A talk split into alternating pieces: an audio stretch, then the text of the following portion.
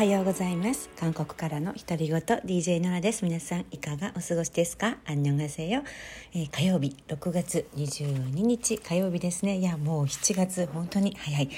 日本はかなり暑さが続いていると聞いていますがまだ私のいるところではそんなに朝晩は寒いぐらいで窓を閉めて過ごしていますしエアコンもねまだ今年一度も使っていないという、えー、韓国は日本に比べると湿気も少なくてね、えー、過ごしやすいなと毎回感じます。それでも年々暑くなってきているのでもうエアコンは必ず必要なんですけれどもさてさて、えー、仕事などで先週から、えドタバタしていました。で先週から今週にかけて仕事関連プライベートでもソウルに住んでいらっしゃる日本人の方に、えー、お目にかかる機会が結構あったんですね、えー、仕事のインタビューで、えー、出会ったあの一緒ご一緒させていただくこともありますしプライベートでお家に駐在員の方日本の企業で、えー、こちらに派遣されている駐在員の方を招待したりっていう時間もあったりしてなんか日本人デーだったなみたいな。日本人ウィーク日本人お友達と交流する1週間だったなという気がします。まずあの仕事でねあのご一緒させていただいたある日本人女性のお話、えー、今韓国にはうんお読みに来る日本人女性すごい多いんですよね。今時の若い子って言ったらあれなんですけれども本当に、えー、韓国人のおっぱと、えー、結婚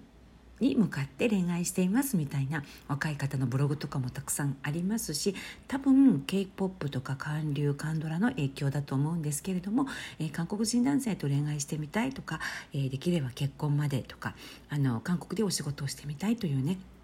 そういう若い方たちが、えすごく多いと聞いています。その方たちのコミュニティもねあったりしてオンラインオフラインで私もたまにあの知り合いを通じて覗いたりするんですがいや本当に時代は変わったなというふうに、えー、感じます。であの私はかれこれ20年以上韓国に暮らし始めて、えー、経つんですけれども、えー、今回お仕事でインタビューさせていただいた日本人女性ある日本人女性なんと韓国に嫁いで32年目というね、えー、もう大大大先輩ににあたるような方をインタビューさせていただきました。であの彼女が韓国にお嫁に来た東京の方なんですけれども1980年代後半っていうのは大統領がチョン・ドゥファン大統領でもう今の若い人たちはえ歴史の中の人物みたいな感じなんですけれども、えー、チョン・ドゥファン大統領の時代にね、えー、オリンピックが88年ソウルオリンピックが88年だったからちょうどその頃ですねお嫁に来たっていうふうに話していらっしゃってもう子どもさんたちも、えー、成人されて、えー、息子さんは、えー、つい最近、えー、軍隊から、えー、除隊したと無事に軍隊のね任務を終えて戻ってきたというふうに話していました。いやもう本当にあの息子さんをね韓国の軍人生活をさせるって本当に、えー、外国の方でねすごいなというふうに思うんですけれどもであの彼女の場合はあの三十数年間韓国で生きてきていろんなあの苦労とかねあの楽しかったことをあの、まあ、プライベートでも聞かせていただいたんですけれどもすごい印象に残ったのはあの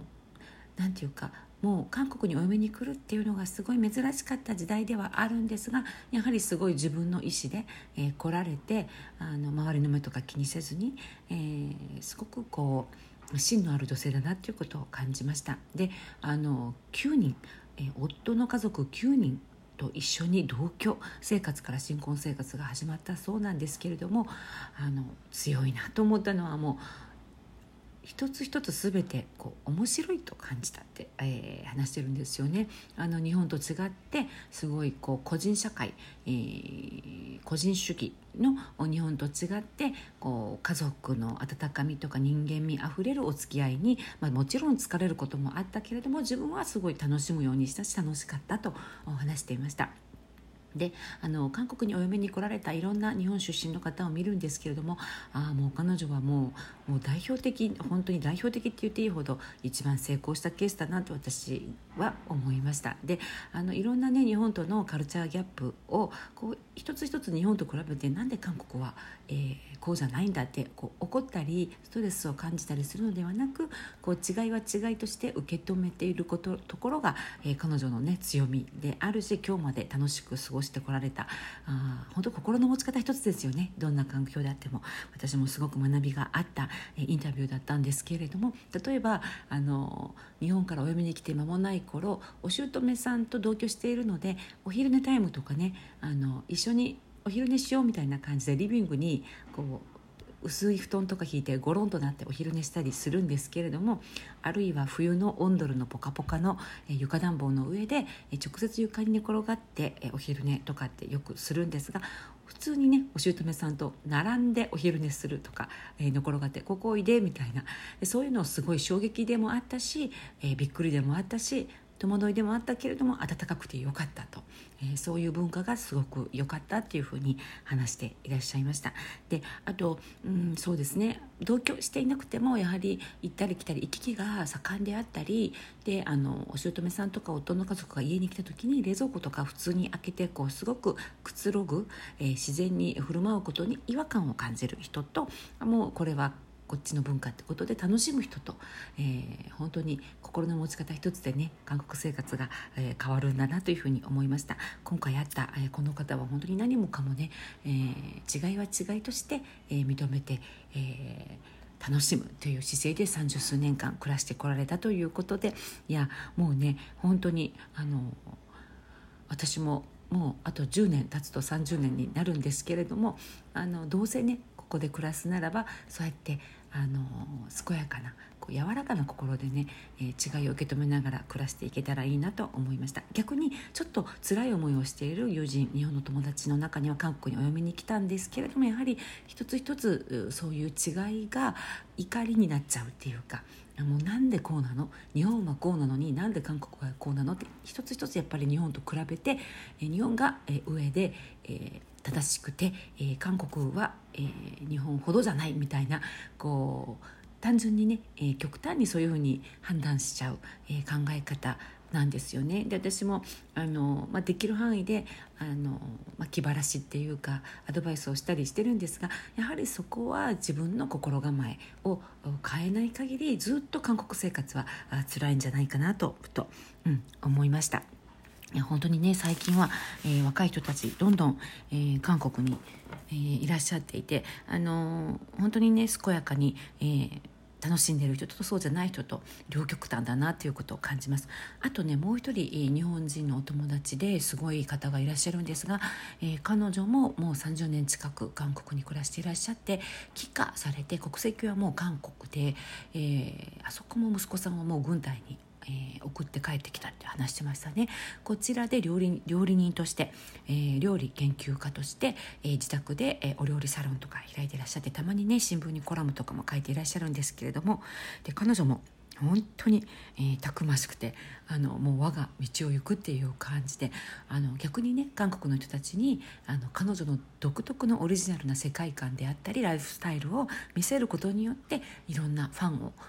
作ったり生徒さんに愛されている日本人女性もいたりします。あ本当にね異国で暮らすって、えー、大変なことだと思うんですけれども私は大先輩のこの二方の生き方、えー、韓国でのライフスタイルを見ながら、えー、本当に学ぶことがたくさんあるなというふうに感じます。あと、えー、駐在員の方にもお目にかかったんですが、えー、駐在員の方で韓国に5年から7年、えー、家族で暮らしていらっしゃって、えー、今週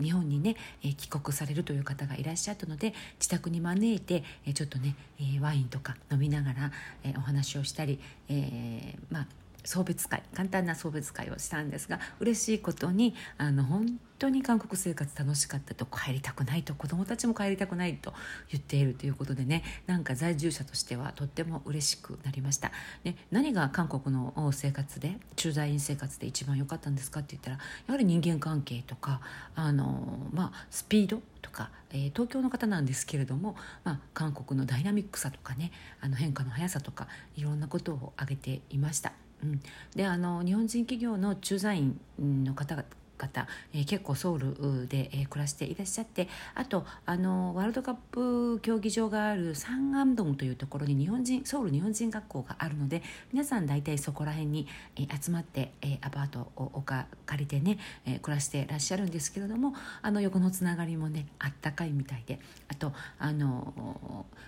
まあね全体的に子どもたちもあの韓国にもっといたいっていうふうに名残惜しい気持ちで、えー、変えられるっていうことを話していらっしゃって本当に、え、嬉しくなりました。まあね本当あの韓国での思い出が日本に、帰った後もずっとね、えー、いい思い出として心の中に残ればいいなというふうに思います誰かこうやって帰るたびにね、えー、永住組としては寂しくなっちゃうんですけれども、えー、でもそれぞれ皆様から、えー、韓国生活について、うん、いろんな印象とか話を聞くのが、えー、私はいつも楽しみです。はい、ということで今日は、えー、たくましく幸せに生きていらっしゃる、えー韓国の日本人友達についてお話ししたんですが、えたまにね、え集まりがあったり私もこちらにお嫁に来た、え日本人の方々と横のつながりがあったりして、まあ、コロナで最近は会えないんですがたまにね、えランチ会とか、えー、をやったりしています、えー、皆さん本当に、えー、一生の友という感じでね、えー、本当に心強い存在です。はい、ということで、え今日は、え最近出会った、えー、韓国の日本人の方たちについてお話ししました、えー、皆さん今日も暑いですが、えー、夏バテしないように、えー、素敵な一日をお過ごしください。감사합니 다。